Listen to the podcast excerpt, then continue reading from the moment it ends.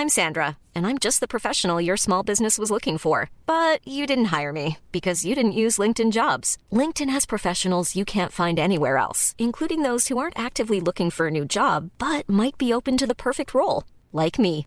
In a given month, over 70% of LinkedIn users don't visit other leading job sites. So if you're not looking on LinkedIn, you'll miss out on great candidates like Sandra. Start hiring professionals like a professional. Post your free job on linkedin.com/people today.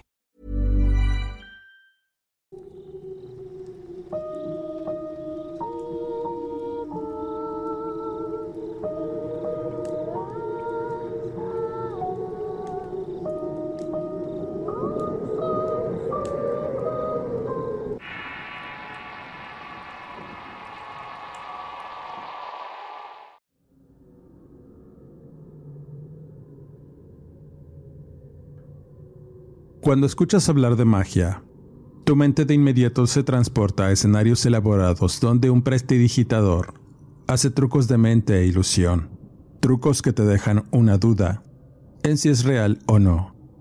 En tanto otras ideas te llevan a muestras de cine en donde la trama principal gira en torno a magos que pueden realizar hechizos por medio de varitas mágicas y encantamientos para lograr un efecto o cambiar un evento de vital importancia para la historia. Pero la verdadera magia va mucho más allá. Es real y va encaminada a la realización, materialización y cambios importantes dentro de un entorno específico, natural, espiritual o del alma. Surge con la misma humanidad de creencias tan primitivas en donde se pensaba que el universo estaba regido por poderosas fuerzas espirituales perdurando hasta nuestros días en que distintas creencias y religiones aseguran que la magia ha propiciado la idea de que el cosmos tiene una relación sagrada entre el hombre y el universo. Existen diversos practicantes que dominan la magia y es a través de estos practicantes que se le da un alcance y un lugar notable en un mundo oculto que pocas personas pueden entender y por el cual andar. En este sentido, surge la figura del chamán y su dominio de la verdadera esencia de la magia para la sanación y el entendimiento de nuestra humanidad. ¿Por qué estamos aquí? ¿Hacia dónde vamos? Son preguntas que un chamán puede ayudarte a responder. Soy Eduardo Liñán y este es el Horrorcast de Relatos de Horror. Antes de continuar, suscríbete al canal y activa las alertas. Continuamos. ¿Qué es el chamanismo? En términos simples, es una práctica visionaria que involucra la alteración de conciencia para entrar en un plano espiritual y contactar con espíritus presentes en estos planos y aquellos que gobiernan las fuerzas del mundo natural. Culturalmente hablando, es una tradición mágica y es tan antigua como la humanidad. El chamanismo tiene unas raíces profundas, unas que nacen desde un universo mágico en donde surgen poderes de la innegable dualidad que conforma el cosmos, el bien y el mal, potencias que curan, destruyen, renuevan y donde nacen distintos poderes de transformación que han llevado a la humanidad a una evolución de pensamiento y entendimiento del mundo y el universo que nos rodea.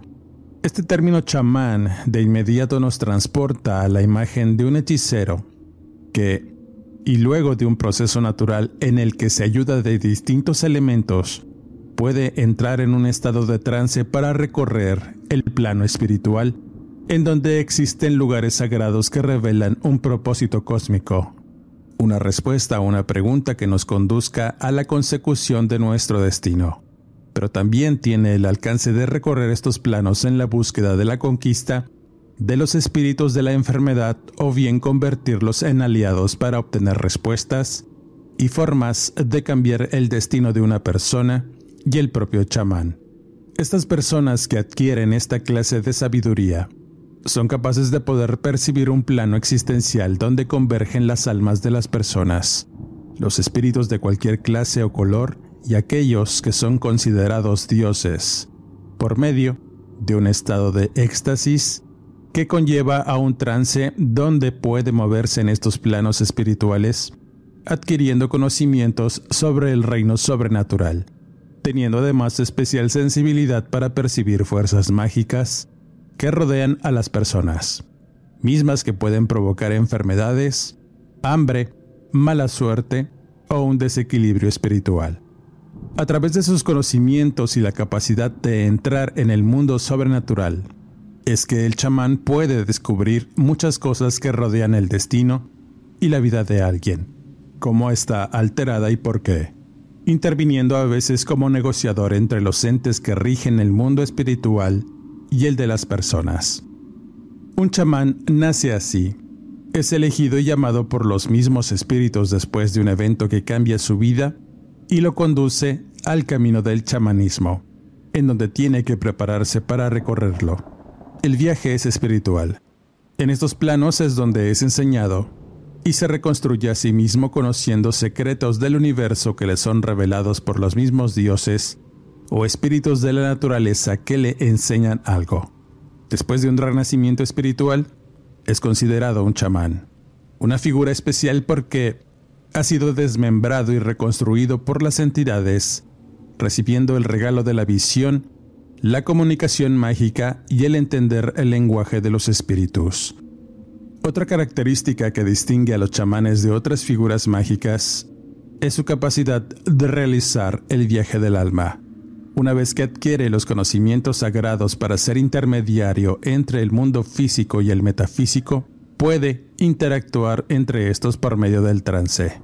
La diferencia radica en que puede volver con información considerada sagrada. Por medio de un acto controlado de disociación mental, el chamán adquiere sabiduría. Aunque se puede tener la idea de que solo con plantas psicodélicas sagradas se puede llegar a estos estados, la realidad es que esto también se puede lograr con ayunos prolongados, privación sensorial, cantos, mantras y los más experimentados por medio de sueños visionarios. Desde tiempos antiguos hasta nuestros días, la figura del chamán siempre ha estado relacionada con la persecución consciente de los poderes mágicos. La verdadera magia puede transformar no solo al chamán, sino a todos los que se encuentran bajo su influencia. La magia emplea fuerzas metafísicas para lograr un resultado o una intención específica. Estas intenciones, a su vez, son reflejo de aquellos que las realizan para el bien o para el mal. ¿Conoces tú un chamán? ¿Has estado sometido a uno de sus tratamientos? Déjame saber tus impresiones en los comentarios de este video. Finalmente, y en el relato relacionado, contaré la experiencia de una seguidora cuyo nombre quiso dejar en el anonimato.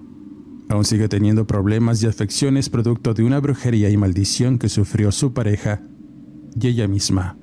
A pesar de haber acudido por ayuda con diferentes especialistas esotéricos, su problema es tan profundo que hasta la fecha nadie ha podido ayudarla completamente. No obstante, cuenta que su vida mejoró durante un tiempo gracias a la ayuda de un chamán Wirrárica de la región norte de Jalisco. Y después de muchos problemas, pudo salir adelante hasta que regresaron los males y nuevamente ha tenido que enfrentar la atrocidad instalada en su vida por obra de una persona sin entrañas y dispuesta a destruir su felicidad y pareja. De igual forma, ha buscado ayuda espiritual en chamanes, pero no ha podido liberarse del todo del acoso de una entidad que a pesar de no afectar en entero su vida, aún sigue provocándole pesadillas horribles y esta es su historia. Como siempre, la veracidad de las palabras vertidas en este relato queda en su apreciable y atinado criterio. El relato lo comparte una mujer madura a la que llamaré Adriana. Ella se dedicó durante mucho tiempo a trabajar en una institución bancaria donde conoció a su esposo, teniendo un corto periodo de felicidad debido a que un accidente de carretera le arrebató la vida al hombre y murió dejándola sola. Nunca pudieron tener hijos y, al dejarla con un profundo vacío, no quiso rehacer su vida a pesar del tiempo. Siempre le fue bien en su trabajo logrando metas y beneficios económicos que la condujeron a vivir una vida holgada, siempre sola en su casa. Pero con el tiempo, fue subiendo de puesto y eso la llevó a conocer a un hombre con quien comenzó a tener una relación laboral y de intereses comunes.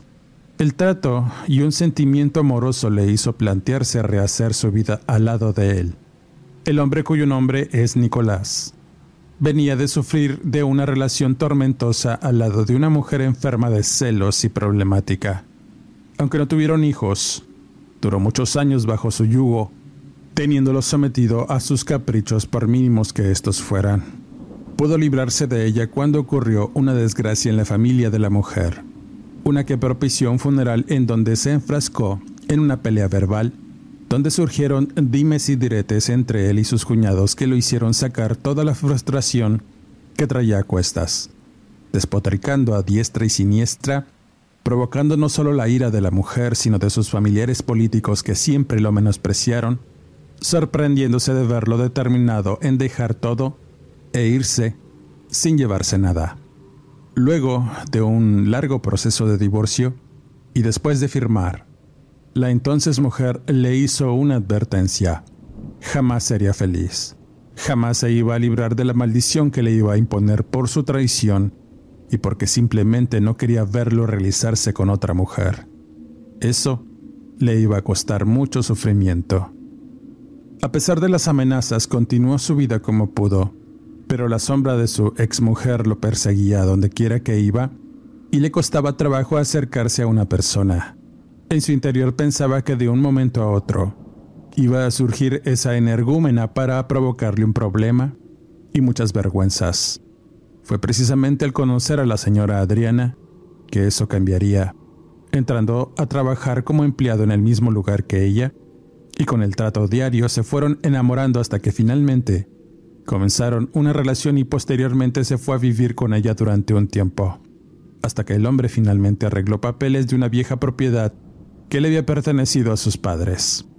El lugar era un caserón amplísimo con diversas prestaciones y comodidades que fascinaron a la señora Adriana, yéndose a vivir juntos a comenzar una vida próspera, pero esa felicidad se vería truncada por algo oscuro e inverosímil. Pese a todos los pronósticos, la señora Adriana se embaraza y eso significó un motivo de felicidad en ambos. Sobre todo en el señor Nicolás, siendo dichoso para él recibir la noticia. Su exmujer nunca quiso darle hijos por motivos egoístas y por no perder su figura. Pero cuando todo parecía marchar bien, comenzaron los primeros problemas. Don Nicolás había puesto una oficina de atención de seguros cuando, y sin esperarlo, lo visitó su ex esposa llenándolo de tensión y recuerdos desagradables que afloraron en hostilidades y forcejeos para intentar sacarla de su oficina. Pero al ir acompañada de sus hermanos, se hizo una situación que desencadenó en golpes e insultos. La mujer vociferaba que ahora sabía dónde vivía y que no iba a poder tener paz y descanso. Ya se la tenía jurada y eso dejó en el señor Nicolás un sentimiento de preocupación que no pudo ocultar dándose cuenta a su mujer y aunque lo dejó pasar, puso mal a la señora. A partir de ese encuentro, las cosas comenzaron a cambiar en el entorno de la pareja con mala suerte y carencias que se fueron acrecentando mientras avanzaba el embarazo. Una de esas situaciones extrañas es que ambos comenzaron a soñar lo mismo, situaciones de temor que desencadenaban en pesadillas y un ser oscuro que hasta ese momento no se revelaba del todo.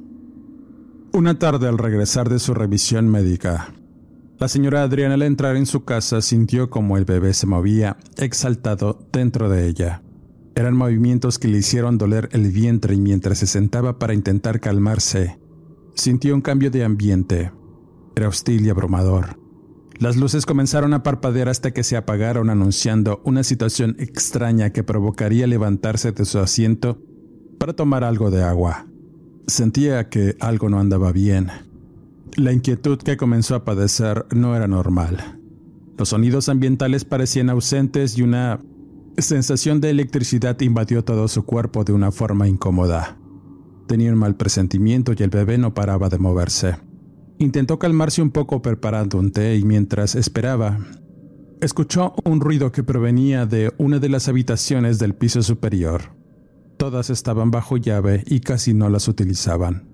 Así que era improbable que hubiera alguien en la casa, pero claramente escuchó como si hubieran arrastrado un mueble pesado.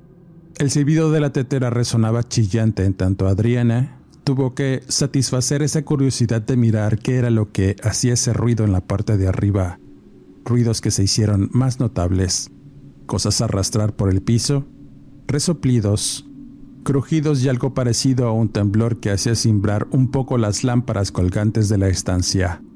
En su mente no había un solo pensamiento de algo sobrenatural, pues jamás había estado expuesta a ese tipo de situaciones como para creer que ocurría algo así dentro de su casa. Con cautela, subió la escalera hasta la parte alta y en el descanso pudo percatarse que alguien estaba en una de las habitaciones. Preguntando en voz alta quién estaba ahí, la voz de Nicolás resonó en su cabeza llamándola. Era improbable que estuviera ahí, pues el hombre estaba trabajando. Así que se le hizo muy extraño escucharlo, y más en ese lugar en el que no acostumbraba estar. Sus oídos parecían haber dejado de escuchar todos los ruidos que había en el exterior y el silbido de la tetera. Poco a poco se fue atenuando el ruido y era como si estuviera entrando en una burbuja donde todas las sensaciones y emociones se fueran retirando a cada paso que daba. La sofocación la hizo respirar agitadamente. El bebé aún continuaba moviéndose frenéticamente dentro de ella y cuando su sentido de alerta le avisó que algo no andaba bien en ese lugar, sin comprender realmente por qué, se dio la media vuelta para bajar y regresar a la cocina, pero antes de dar un paso, pudo escuchar nuevamente la voz de su pareja. Al voltear, miró una sombra. Era Nicolás. Por lo menos eso pensó al ver su inconfundible silueta en medio del pasillo oscuro, y antes de que pudiera preguntar qué hacía ahí, la luz volvió, revelando la verdadera naturaleza de lo que tenía frente a ella. Lo que vio la paralizó. En primera instancia no pudo identificar qué era. Provocaba un terror profundo el solo mirar que había una presencia oscura a pesar de las luces brillantes. Esa negrura que tenía la perfecta silueta de Nicolás comenzó a transformarse en un ser horrible que parecía nacer de la oscuridad del fondo. Adriana decía que no podía distinguir con claridad sus facciones, pues carecía de ojos, nariz, y solo se miraba la comisura en lo que debía ser una boca grande de donde salió un sonido, un sonido que escuchó en su mente e hizo cimbrar su espíritu mencionando su nombre. Eso la hizo estremecer dando un paso hacia atrás para bajar y huir de aquello inexplicable. En ese momento siente como una fuerza invisible le jala los pies, al tiempo que un golpe la empuja del pecho violentamente para hacerla caer por las escaleras. Entre la caída y golpear con su nuca el primer escalón, fue eterno. Muchas cosas pasaron por su mente, pero más allá del miedo y el pavor que le provocó ver aquella atrocidad, pensaba en su hijo nonato y que no lo verían hacer. El golpe fue brutal. Llevaba mucha fuerza la caída haciéndola rodar por las escaleras de forma aparatosa, hasta que finalmente tocó el suelo de la estancia donde se dolió del vientre y al mirar con espanto cómo sangraba de entre sus piernas, los gritos y sollozos no se hicieron esperar. Aún sentía la negra presencia de esa cosa invadiendo todo con pesadumbre y un olor bastante extraño. Se percibía como una especie de humo denso que molestaba la nariz y un olor desagradable que de solo respirarlo daba náuseas. Al mirar nuevamente, aquello finalmente reveló toda su monstruosidad, tomando una forma humanoide de cabeza calva y orejas puntiagudas, que resaltaban entre un rostro carente de ojos, nariz y esa comisura de boca se abrió para revelar hileras de dientes amenazantes que reflejaban desprecio e ira por la señora Adriana, o quizá gozo por el sufrimiento que estaba padeciendo. Cuando las cosas parecían ser más tenebrosas, aquella presencia reveló además que poseía negros apéndices detrás de su espalda. Era como si salieran de esta, como asemejando alas que se desplegaban en el espacio de la estancia donde tenía lugar este atroz encuentro. Con la última fuerza que le quedaba, se arrastró por el piso hasta la salida donde abrió con esfuerzo la puerta y gritar por ayuda. Una mujer que pasaba por el lugar corrió de inmediato para apoyarla mientras Adriana señalaba la presencia dentro de la casa. Pero la mujer le dijo que ella no veía nada. ahí no había nadie.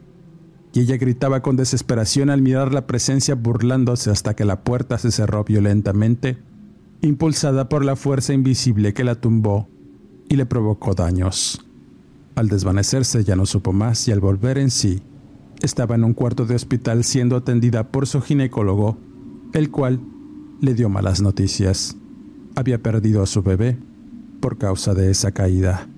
Ese lamentable momento dio inicio a una serie de eventos sobrenaturales que aquejaron tanto a la señora Adriana como al señor Nicolás.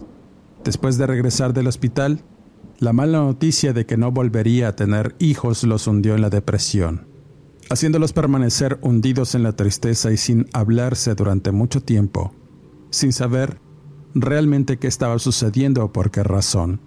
Más que eso, Adriana meditaba que era aquello que se había aparecido, que había tomado la forma demoníaca de algo que no tenía explicación, algo que solamente ella pudo ver y sentir su fuerza. No quiso contarle al señor Nicolás la situación para no mortificarlo más, pues también estaba deprimido por la mala noticia de haber perdido a su vástago, siendo interminables días y noches que sufrieron el acoso de algo que se manifestaba en su casa. A dichos de Adriana, el ambiente comenzó a volverse aún más hostil, aumentando las sensaciones de agobio debido al estado mental y espiritual que sufrían. Todo, a su alrededor, comenzó a descomponerse y deteriorarse, y por alguna extraña razón la oscuridad de la casa era cada vez más evidente y más tensa. Hey, I'm Ryan Reynolds. Recently, I asked Mint Mobile's legal team if big wireless companies are allowed to raise prices due to inflation. They said yes. And then when I asked if raising prices technically violates those onerous two year contracts, they said, What the f are you talking about, you insane Hollywood ass? So to recap, we're cutting the price of Mint Unlimited from $30 a month to just $15 a month. Give it a try at mintmobile.com slash switch. $45 up front for three months plus taxes and fees. Promoting for new customers for limited time. Unlimited more than 40 gigabytes per month. Slows. Full terms at mintmobile.com. There's never been a faster or easier way to start your weight loss journey than with PlushCare. PlushCare accepts most insurance plans and gives you online access to board-certified physicians who can prescribe FDA-approved weight loss medications like Wigovi and Zepbound for those who qualify. Take charge of your health and speak with a board-certified physician about a weight loss plan that's right for you. Get started today at plushcare.com slash weight loss. That's plushcare.com slash weight loss. plushcare.com slash weight loss. A pesar de encender todas las luces todo el tiempo, la negrura prevalecía con una sensación gélida que recorría la piel. Cada día sufrían pesadillas interminables, donde se miraban a sí mismos siendo atormentados por este ser alado que atacó a la señora Adriana. Y después lo haría con el hombre a pesar de no saber nada. En sueños también miraba a este ser alado martirizándolo y provocándole lesiones que se materializaban en verdugones y moretones en diversas partes de su cuerpo, que se miraba al despertar. En este punto de la historia, la pareja ya dormía en habitaciones separadas. La mujer no toleraba la presencia del hombre y continuamente despertaba por las noches empapada en sudor después de largas e interminables pesadillas, en donde soñaba que ese ser oscuro que la atacó estaba devorando el pequeño cuerpo de su hijo nonato, mordisqueándolo y revelando que no tenía escapatoria del sufrimiento que estaba enfrentando.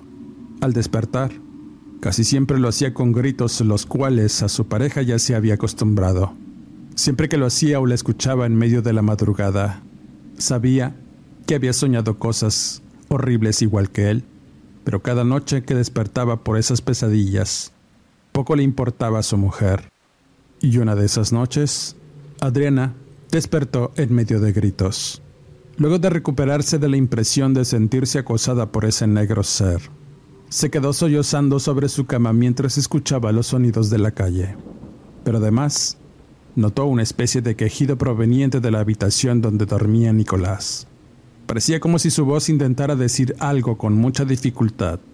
Se levantó y fue a la habitación. Al abrir, lo primero que sintió fue una sensación helada recorrer su cuerpo. Luego de la incredulidad que dio paso al sobresalto, al mirar nuevamente al negro ser sin facciones que se había materializado frente a sus ojos, estaba sobre la humanidad de Nicolás.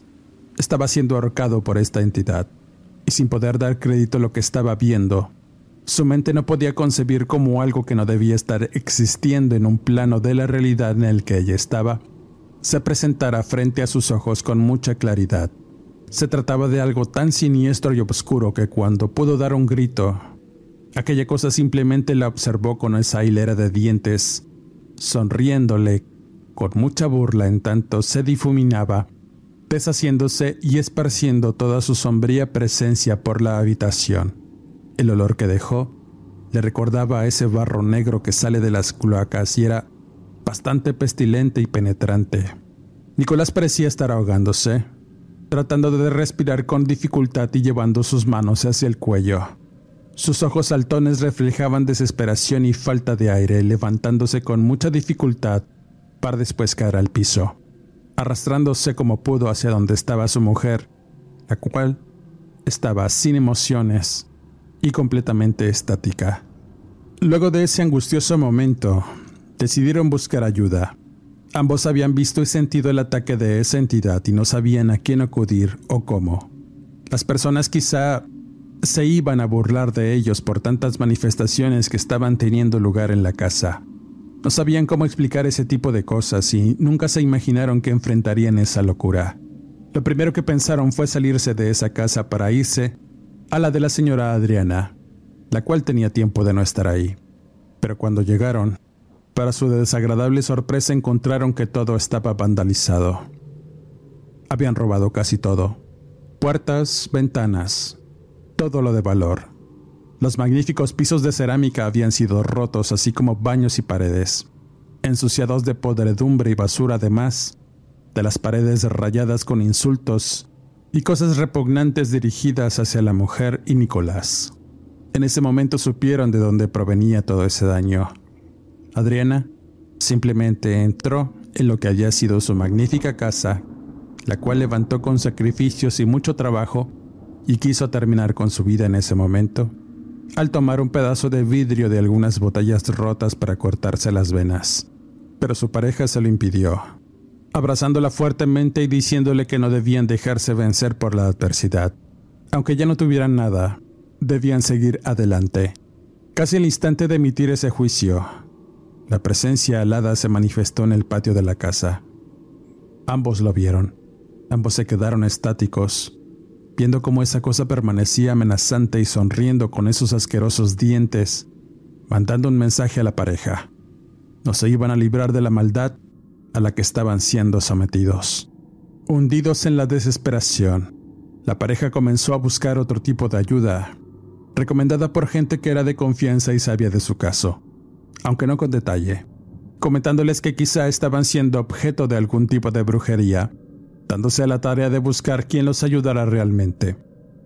Pasaron lectoras de cartas, supuestos curanderos y gente que afirmaba saber lo que tenían, pero siempre terminaban en un callejón sin salida, sin dinero y con pocas esperanzas.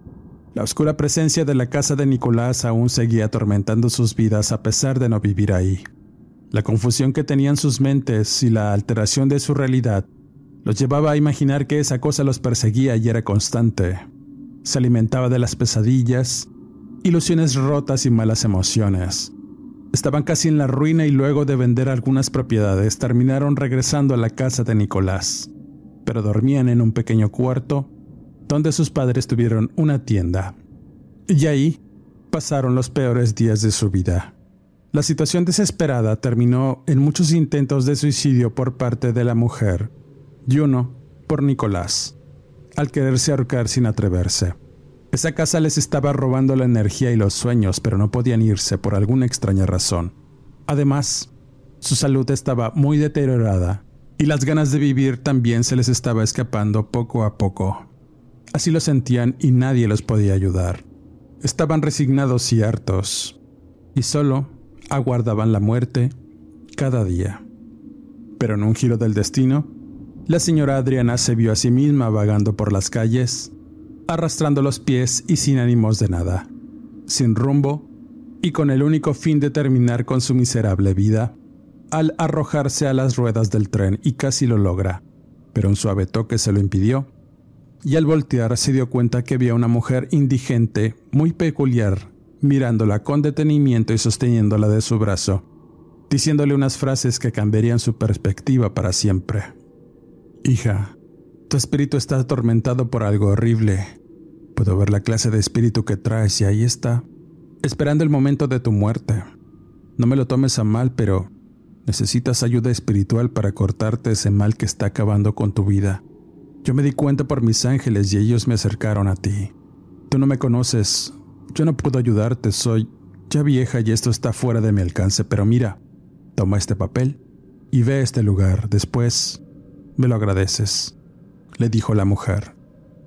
Sin tener idea ni comprender lo que decía la señora, Adriana tomó el papel y se quedó callada mientras miraba cómo se alejaba para perderse entre los vagones. Sin entenderlo, Miró lo que le habían entregado y era una dirección y un nombre. Ahí encontrarían la ayuda que necesitaba.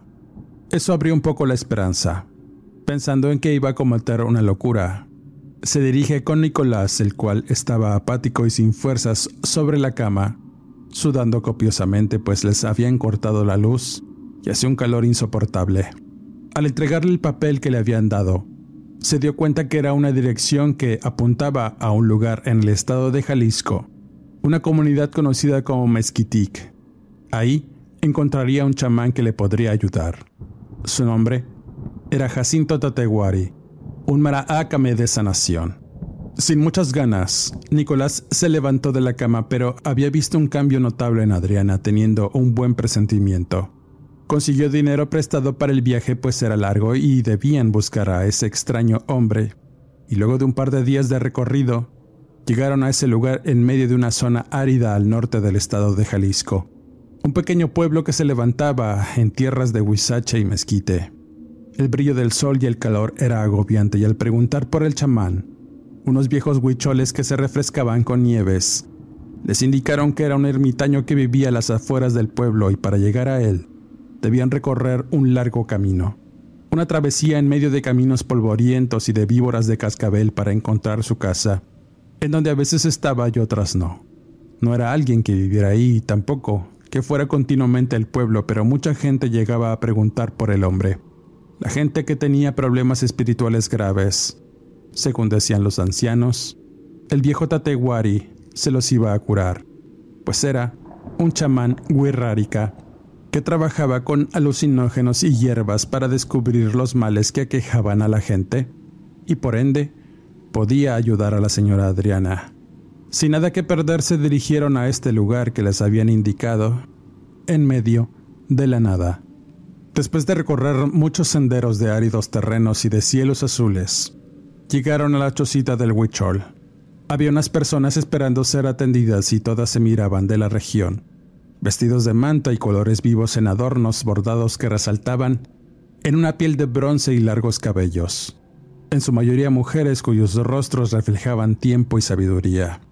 El huichol salió de la choza para atender a los fuereños y al ver a la pareja dejó de inmediato lo que hacía para meterlos a su casa y ahí sentó a ambos en tanto comenzaba a preparar unas cosas con carbones y machacado de biznaga con otra cactácea que guardaba en una bolsa que colgaba al cuello. Lo que le dijo la pareja los dejó incrédulos en principio. Ustedes traen una cosa mala a cuestas. Alguien debe odiarlos tanto como para haber tomado la vida de alguien y conjurar un mal espíritu a través de sus tripas y huesos. Ahí está fuera el negro ese con alas. Aquí no entra. Aquí es tierra sagrada. La señora Adriana por alguna razón reveló que lo que decía el viejo tenía sentido. Apenas entró y sintió una gran mejoría, pero sus palabras la llenaron de angustia. Y nuevamente el viejo habló. Vamos a curarlos, pero el mal que trae el Señor está recio. Él debe someterse y vamos a preguntarle a los espíritus de quién, cómo les hicieron esto y cómo quitarse por lo menos esa cosa que los está matando lento. Asosiéguense y relájense. Tomen esto y no pregunten más. Pero mira, hombre, tú, hombre, ven siéntate aquí porque tú eres el que traes el problema más profundo y de ti sale toda esa oscuridad, pues a ti te hicieron el mal directamente, comentaba el huichol. Con algo de incredulidad, el señor Nicolás entendió que el problema venía de él. Tenía un presentimiento y resultó ser cierto, pero no sabía qué grado. Tomando ese jugo que el hombre preparó, se acostó en un petate y comenzó a sentir que la realidad iba cambiando. Sintió como el piso debajo de él se lo tragaba, poniéndose todo negro a su alrededor. Después, miró que estaba en un lugar que conocía, su casa. Miró escenas de su vida pasada con su exmujer, a la cual miró con la piel roja y unos cuernos que salían de su cabeza, con un largo apéndice que se asemejaba a una cola de rata que salía debajo de sus piernas y que movía de manera singular. El mundo espiritual en el que estaba el señor Nicolás fue angustioso. Pensaba que eran efectos de lo que tomó y entonces, en ese momento, se da cuenta que su exmujer lo está mirando de forma violenta, acercándose para tomarlo de la cabeza y abrir su boca para vomitarle toda la iniquidad que contenía el alma podrida de su exmujer. En ese momento el temor que sentía lo hizo volver a la realidad de mano del chamán que lo asistía en todo momento. Estaba convulsionando y al incorporarse, comenzó a devolver copiosamente. El viejo Huichol reveló que también había hecho el viaje, preguntándole a sus espíritus maestros cómo ayudarles, diciendo que ese mal oscuro y viejo provenía de un conjuro poderoso hecho por la exmujer de Nicolás. Quería verlos muertos. Con mucho sufrimiento previo y para ello, habían dado cuenta ella y sus hermanos de una persona, tomando su vida para hacer un ofrecimiento a esta entidad que los perseguía, nacido de las tripas y los pedazos de huesos del muerto que habían ocultado en alguna parte de su casa, en un pozo o cloaca. Lo primero que debían hacer era sacar esa cochinada y quemarla para que el oscuro se fuera, y reclamará su satisfacción con sus conjuradores, a los que describió como la exmujer y sus hermanos. Tristemente, habían ofrecido al Hijo del Hombre a la entidad para que los maldijera sistemáticamente, alejándolos de la felicidad y la salud. Como era algo complejo y estaba más allá de su capacidad, solamente podía darles esa información ya que no les fue permitido. Los espíritus del monte tenían una conjura con la exmujer de Nicolás, y era muy poderosa además de estar sometidos por la mujer. El Huichol no sabía qué clase de poder tenía esa señora, ni cómo lo había adquirido, pero era una mujer muy fuerte que podía y sabía conjurar espíritus de la naturaleza de una forma horrible y para su propio provecho, y eso iba más allá de su entendimiento. Luego de despedirse, el huichol les dio unas hierbas y biznagas para tomar y limpiarse, pero debían regresar pasado un mes pues ya les tendría un tratamiento. Así lo hicieron.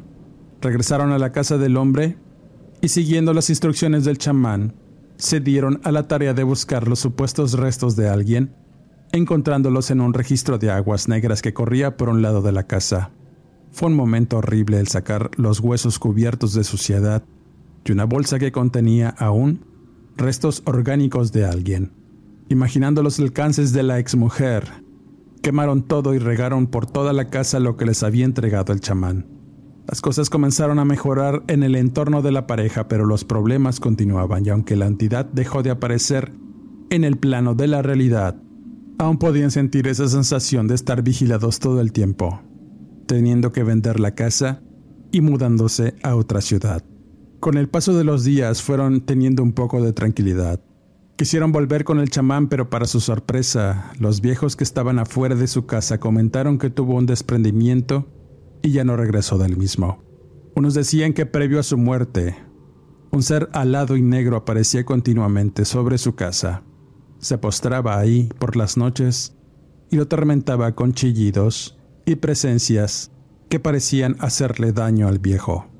Cuando quiso hacerles frente, no lo logró. El espíritu de esa entidad era algo nunca antes visto y no se sabía cómo trabajarlo o a qué señor del monte recurrir para erradicarlo y finalmente tomó la vida del huichol. Para la pareja era un escenario real, algo que si se los hubieran contado antes de todo ese sufrimiento que experimentaron, no lo hubieran creído. Pero era real tan real que se dieron a la tarea de buscar ayuda en chamanes de la región y otras. Ninguno pudo ayudarlos del todo.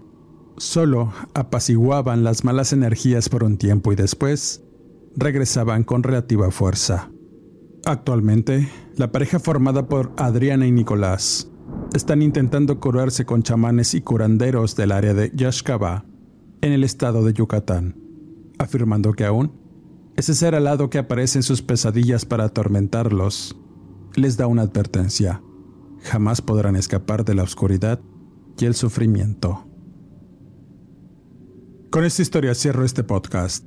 Quisiera mandar saludos cordiales a Nora del Ángel, Leticia García, Azucena Murrieta, Rocío Marín, a Cristal McPierce, Alicia y a los niños Catherine, Maite y Velkan, siempre atentos aunque después tenga pesadillas.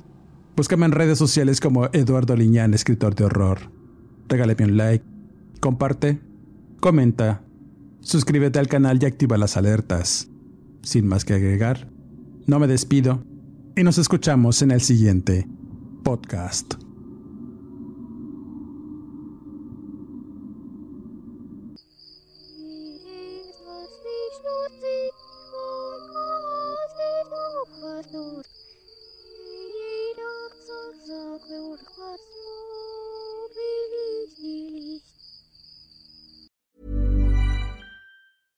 Imagine the softest sheets you've ever felt. Now imagine them getting even softer over time. That's what you'll feel with Bowl and Branch's organic cotton sheets. In a recent customer survey, 96% replied that Bowl and Branch sheets get softer with every wash. Start getting your best night's sleep in these sheets that get softer and softer for years to come. Try their sheets with a 30-night guarantee. Plus, get 15% off your first order at bowlandbranch.com. Code BUTTERY. Exclusions apply. See site for details. Planning for your next trip?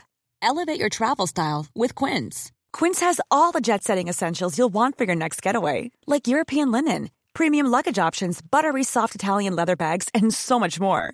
And is all priced at 50 to 80% less than similar brands. Plus, Quince only works with factories that use safe and ethical manufacturing practices.